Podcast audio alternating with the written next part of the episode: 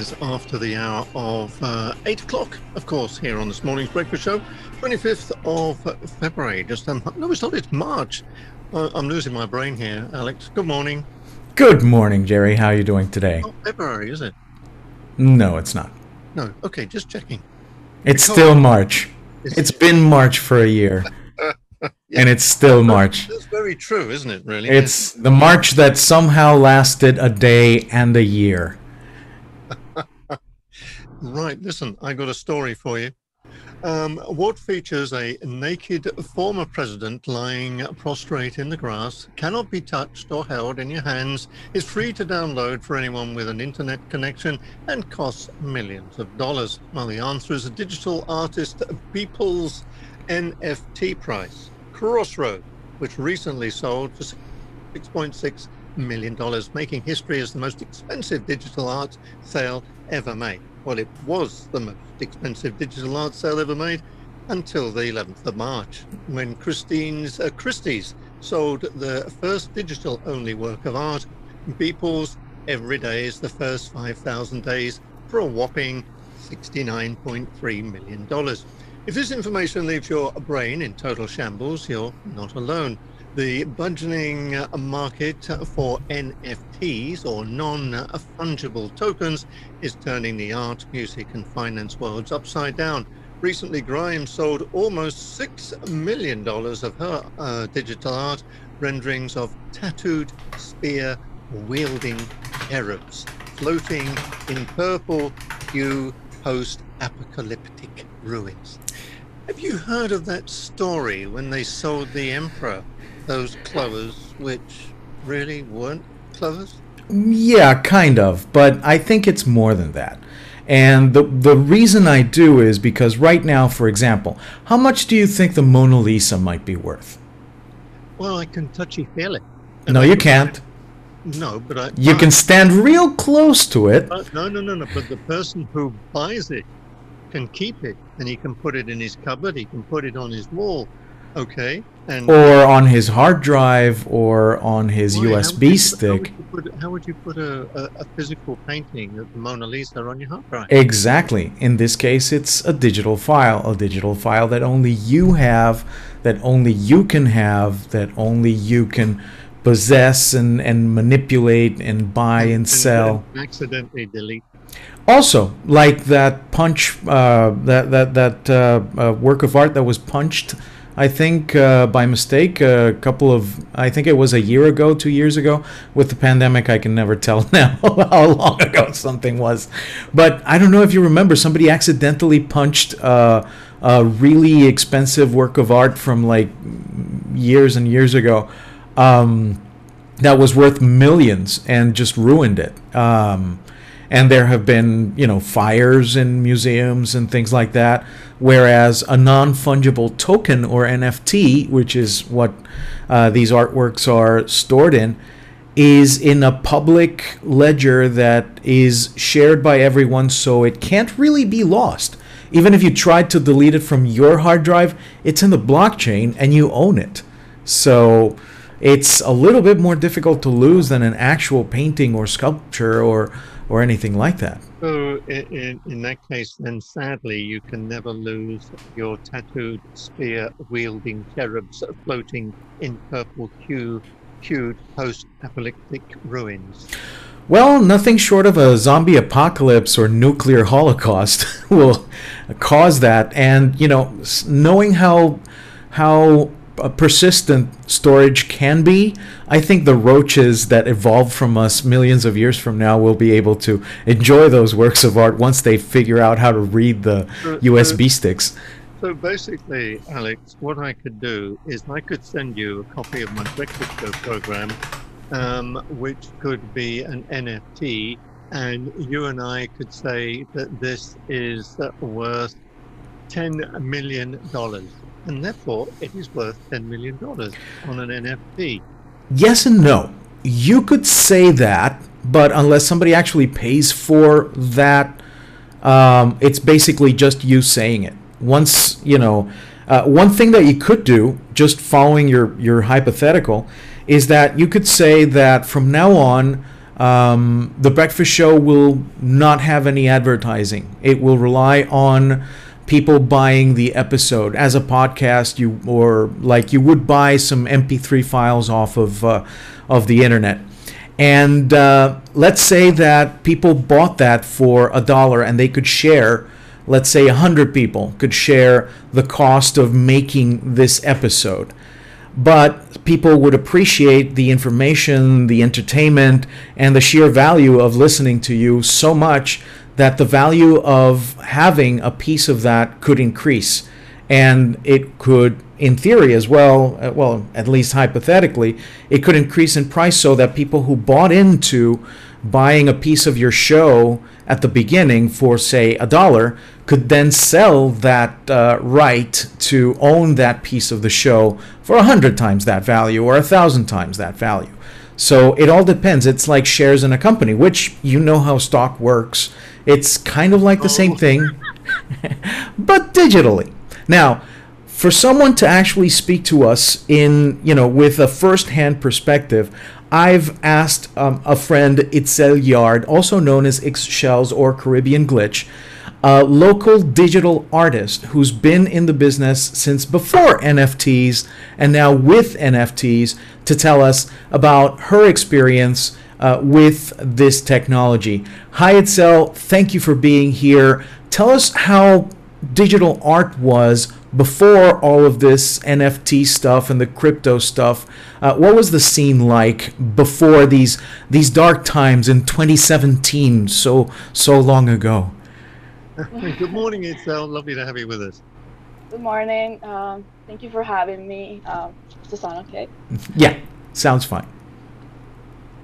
Uh, yeah, the scene in 2017 uh, for digital artists, especially artists working with code, was mostly, uh, you know, um, correlated with open open source projects and unpaid projects, and uh, it was, it's very uh, underground compared to 3D art or animation, especially here in Panama. Like I don't think I know anyone else doing the things I do, and yeah, it makes me it makes it makes me feel a bit you know lonely in the space, and at the same time I, I would like to to share more about it and like get more people into it because right now it's this is booming, and I feel like it will benefit so many artists in Panama that we really need it.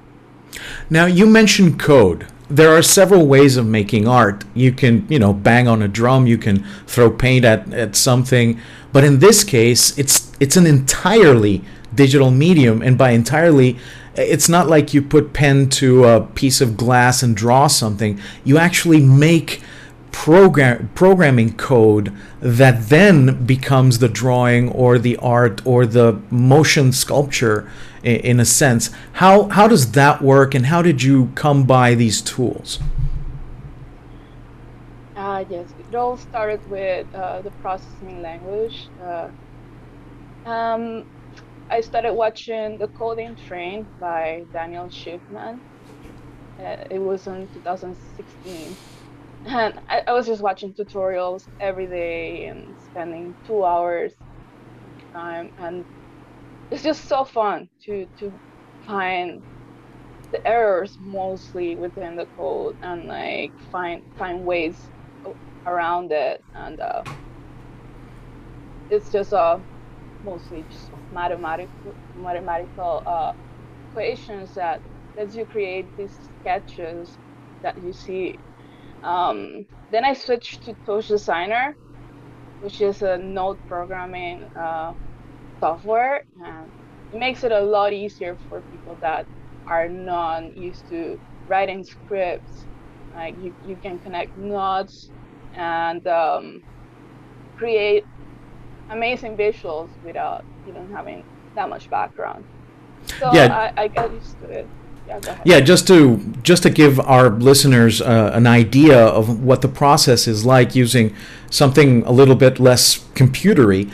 You know how sometimes you can make. I mean, for example, one of the first things that the company that we now know as IBM did back in the day at the late 19th century, early 20th century, was to program looms to make tapestries using what we would now call code, but would basically be instructions encoded in mechanical uh, relays and things like that to make what constitutes in some form a tapestry which is a form of art in and of itself industrial and you know there's thousands of tapestries coming out all the same but it's you know kind of the basis of what digital artists do now with code. They use mathematical equations, they use uh, different languages and tools to make the computers perform either visual, auditory, or uh, you know volumetric, as in 3D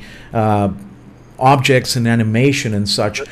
I, I, think I think here, look, it's, it's the same as anything. Mm-hmm. If you are an artist and you pick up a paintbrush you're basically coding. Your hand is telling, I need this color and I need it here and I want this here, and you're creating a work of art. Absolutely the same as Itzel is doing. And I mean, I'll tell you now, I take my hat off to anybody who can code because it completely confuses me. I have trouble writing in a notebook. But what, what I'm saying is, I can understand that when the guy has finished his painting, he sells it to you, for argument's sake, $5,000 and it's yours and you take it away.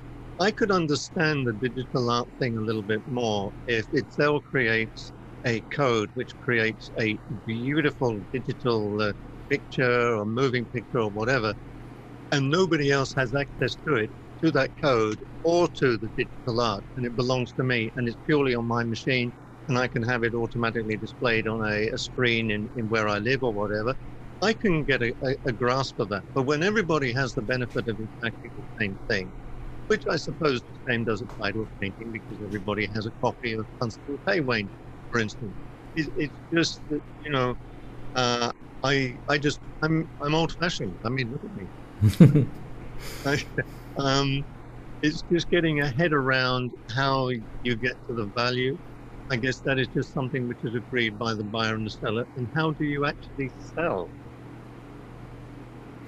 So it's how do you actually sell? How do you use how do you how do you use these different platforms to sell your art? I mean, I understand what uh, what Gerry's trying to say. I mean, if he has trouble coding, I have trouble coordinating the colors of my socks. I mean, for me, every day is Down syndrome day because I never match my socks properly. But um, in that sense, uh, just like in Gerry's uh, example, everybody's got a copy of the Mona Lisa on their background. Uh, on their computer or something like that, even though the Louvre or somebody else owns it. How do you uh, buy and sell art on these platforms itself? All right. Uh, so there's much more, uh, many more types of art, and than the one I make that are selling. And um, the basis of NFT is make, creating a signature on your work, just like when you sign a, a piece of like an oil mm. painting, mm-hmm. and you know trade it across the ocean instead of like spending all this money trying to uh, send your artwork to let's say Japan, you just like put it in, in, a, in the blockchain network, and it has your signature. You have all the rights to it, and whoever buys it don't have a commercial use of it, depending on the platform and the the, the rights they give to the collector. But mostly, most platforms don't give um, more rights than just the rights to display and uh, you know showcase the artwork that they collect. So going back to your question, how do I sell? What? How do I give value to my work? Like it depends on. It depends on trust. Like I was reading about legit legitimacy in the space, and just as stocks and just as investing in other companies, you have to trust that the artist is going to be you know, successful enough to out, like give more value to what you're selling, uh, so, to what you're collecting. So it's like, for example, if you had something as ubiquitous as, let's say, a newspaper, but you have it signed by somebody who's on the front page, for example, or like a baseball card where there might be millions of them out there, but you have one with a signature of the person on the baseball card itself, or like a signed picture uh, from Mark Hamill from Star Wars. I mean, there's thousands of pictures of Hamill, but uh, only one of them has the signature on it or something like that. That that that is what gives its its value to this this this art. So what's what's going forward uh, on the on the on the scene for artists right now? What's what's the next step? What's going to happen from now on? How are people going to embrace or not uh, this form of art? I mean, some people say it's a bubble, like uh, like they say of anything that's uh, related to the blockchain. Some people say it's here to stay. I know for a fact that uh, people have spent millions and millions of dollars on virtual items for years now, uh, like cosmetic upgrades on Fortnite, or getting new weapons for the latest uh, video game, or even paying for. Uh, I remember something called Farmville at some point in on Facebook that was pretty successful, and now it's kind of gone. Um, so people have been paying for virtual items for a long time. What comes next, at least for you as an artist here in Panama, selling to basically the world? Um, well, going back a little bit to the previous questions, I just wanted to add that um, I think the difference now uh, by selling artwork from like uh, artists that are already established is that any artist has the opportunity to become just as uh, as big. Like when you you connect with a collector that really trusts on your work and really likes it, he can can support you all the way for you to like grow as as much as as 3D artists like Beeple and other artists that are already established in the NFT industry. Um, in your current question, I think, as, as I said, the concept of uh, legitimacy and and creating resources for cryptocurrency to become as powerful as the U.S. dollar here in Panama uh, can can give people um, the comfort they need to go all the way in it. And I noticed there's some platforms that some uh, creators in Panama are putting up, like um, selling artwork and biting on it and like replacing other platforms. I don't want to mention. Um, so I feel like if we slowly create platforms to get the Panamanian, the Panamanian public used to interacting with bidding processes, bidding processes, and um, you know, putting your artwork for sale and being collected uh, with the normal currency, we can we can slowly get people into uh, cryptocurrency. If we are referring to Panamanians. In the broader world, I think uh,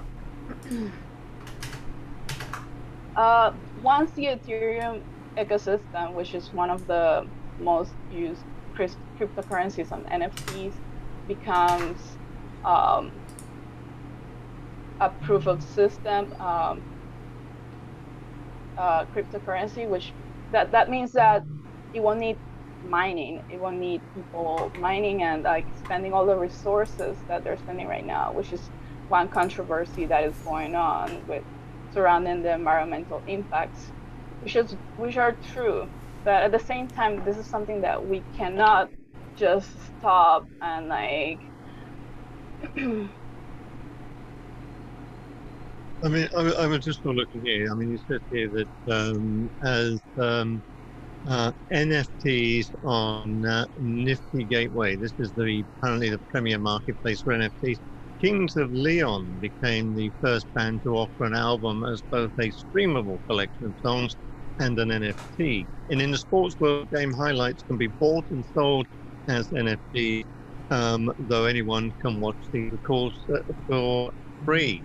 And this is now they've sort of become the uh, the next big thing in cryptocurrencies crossover out of the elusive anonymous e-wallet dealings into the more public cultural web. So basically, anything can be sold um, as an NFT if it's in a digital format.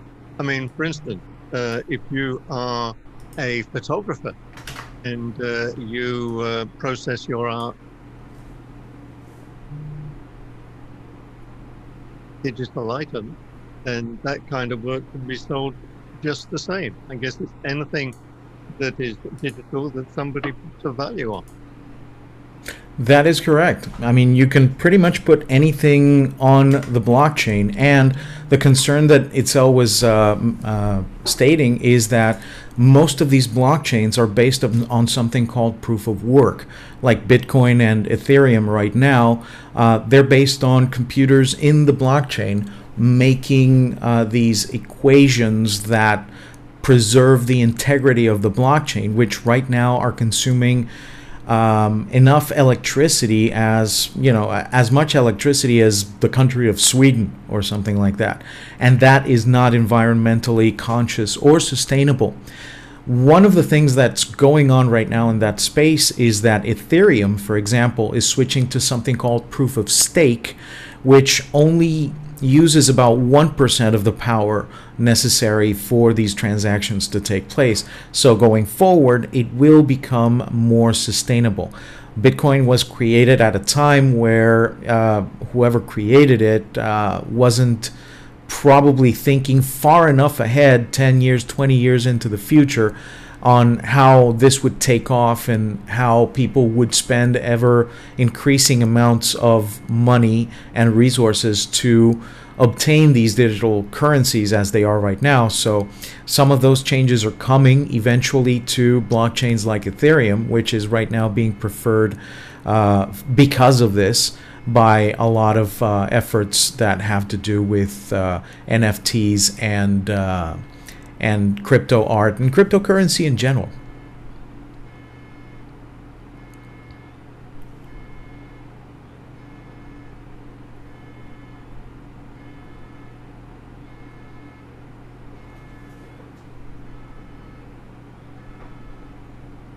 How have you progressed with with uh, with the NFTs? Well, uh, I've been doing this for about a month.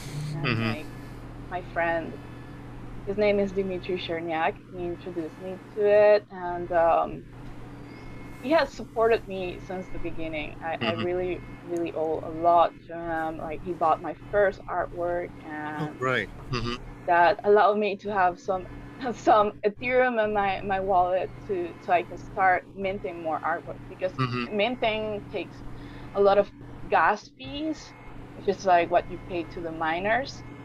And uh, sometimes it's around ninety dollars to one hundred fifty dollars uh, on USD, and uh, yeah, it's a lot. So you need a, a you know, you need uh, capital to start. Sure. That's interesting because I'd never, I mean, I'd never thought of, because I mean, you know, cryptocurrency scares the hell out of me, and so does anything which is not, to me, which is not tangible. I mean, I said I'm old school. But what's interesting, the way you were describing that to me, that you have to get the currency in order to do the mining and whatever, doesn't it just sound like a, a big video game? well, I do I do see life like a video game most of the time. It feels like we're playing a ma- uh, role-playing game, and uh, mm-hmm. we're all participating in it. And mostly in Twitter, if you if you connect to NFT mm-hmm. hashtags, you'll okay. sharing within each other and their art and just pumping each other, just like we were playing as a team. And I think mm-hmm. I think this ecosystem works better as a community if we want to actually become a decentralized system that allows anyone to come in and sell their work and have the opportunity to actually make a lot and uh, you know change their lives i have seen so many so many uh, statements of people that have completely flipped their lives around. Mm. They pay their loans, they pay their houses, and now they're able to, you know, do things, have enough time to create art more than worrying about Mm-hmm. Mm-hmm. know, creating an income. And that had that happened to me. I, I've sold around 13 artworks so far. Great. I've, I've made around 15,000 in one month. I'm and in the wrong job. amazing. I, I quit. yeah. I made like the minimum salary in Panama in a month. That's crazy, and I'm I'm, I'm looking forward to make more and keep working towards like creating more value for my my pieces, Mhm. which is which is already great because I, I, I didn't start like in a, like a minimum price. I started like around fifteen hundred. Mhm. So now I can just go up a little more. Right. Right. And I'm still learning, uh, as you may know, as you may see, but what- I have a lot of experience in the digital world working as Mm. a freelancer and all the perks of it. People asking you for, you know, Mm-hmm. collaborations, and that happens like almost every week, and uh, you don't get any any any compensations for what you do. No, no, no. And tell me, when you create a, um, a, a work of art, this is how is this then displayed for for sale? Is it it's like a shop window somewhere, or is it like Second Life? How is displayed the, war- the artwork? when, Oh, when, yeah. when you've created your your your work, you know, uh, I guess there is a sort of virtual gallery somewhere. Oh yeah, there's many virtual galleries being created right now. I feel like if we create one, it will be the first in Panama. There's so many things that could become just the first thing in Panama, and that's what's exciting. And um, yeah, um, I've I made a couple of shows last year in VR. hmm I, I use a program called Sansar, and uh, it has really good uh, character design and environment design. I showcase uh, audio visuals from like around 200 artists there, well, international artists, and Mhm. um, it was pretty fun. It's been happening more and more uh, during during COVID and the pandemic. Artists just gathering in the metaverse and like Mhm. showcasing their works and how Okay, great. You know, it's funny because kind of life imitates art, imitates life. Uh, it reminds me of uh, this quote All the world's a stage, and all the men and women merely players. They have their exits and their entrances, and one man in his time plays many parts, his acts being seven ages. I mean that. I mean, I tell you, that is a quote that, that I often sort of refer because it is so true. So having travelled around in my life and and sort of lived and worked in different places, and you sometimes have this nostalgic feeling about it, and you go back, and of course, it's never the same because of the time you were there. You were with certain people, and they are the actors, and and where you were is literally just the stage that you you lived your life on, and it Mhm. is so so true. It is so really really true. And um, I mean, it's funny. I'm just sort of jesting a little bit there, but you know, one of the things I did when it first came out, I used to go and play Second Life. That was, and I think I think it's actually still going. Um, but you know, Yeah, um, uh, so I mean, in a way, we're moving. More, there is a sort of parallel universe which is digital. Yes, yes, it is. Like it's. Uh, I feel like we're slowly transitioning more and more to, you know, uh, the state of like becoming part of the machine. Mhm. Yeah. and um, you know, the projects like Neuralink are Mhm. about to take off, where we can connect our brains directly to our, our phones, for example, and control what happens on our phone. So I feel like it's all part of the process. Like maybe it's time for us to transition to another another type of human, more Mhm. connected to the digital world than you know the natural one. But obviously, I, I believe in balance because uh, I grew up as a 90s kid and like doing things on the computer, but also doing things outside. So it's just like we're in the middle. But for those growing up right now, it's gonna be way more different. They're gonna grow up like in this metaverse and just all technology, right? But if you're living in this world, though, don't you feel then? I mean, because I come from a completely different world. I come from a world where we used to interact with people uh, where if you wanted to do business, you would uh, talk to them on the telephone, which was very modern, um, or you you would go out and you would have dinner and you would interact and you would know the people that you you're dealing with, and I don't know, life just seems so much.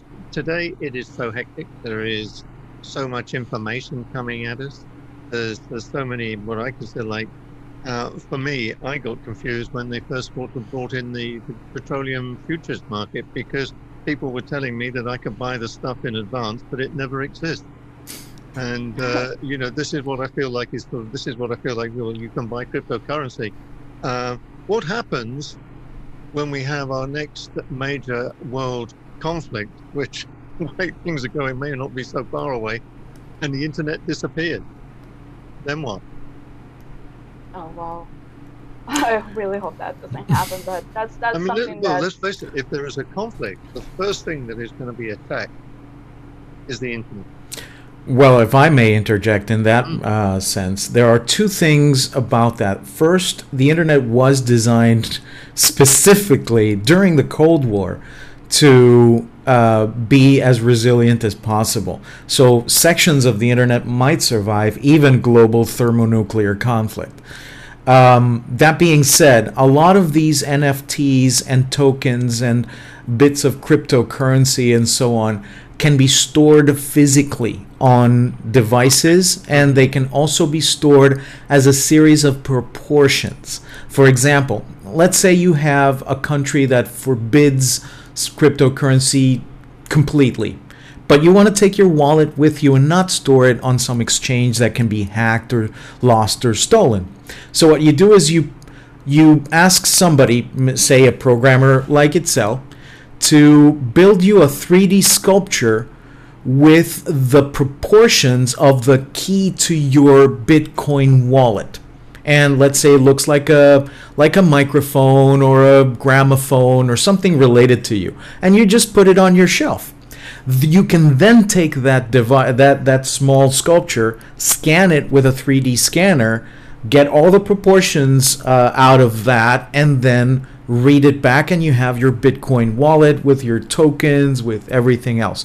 Um, so there's ways around that. The, the, beauty of sort of using Zoom when we have video is, mm-hmm. can you see my face?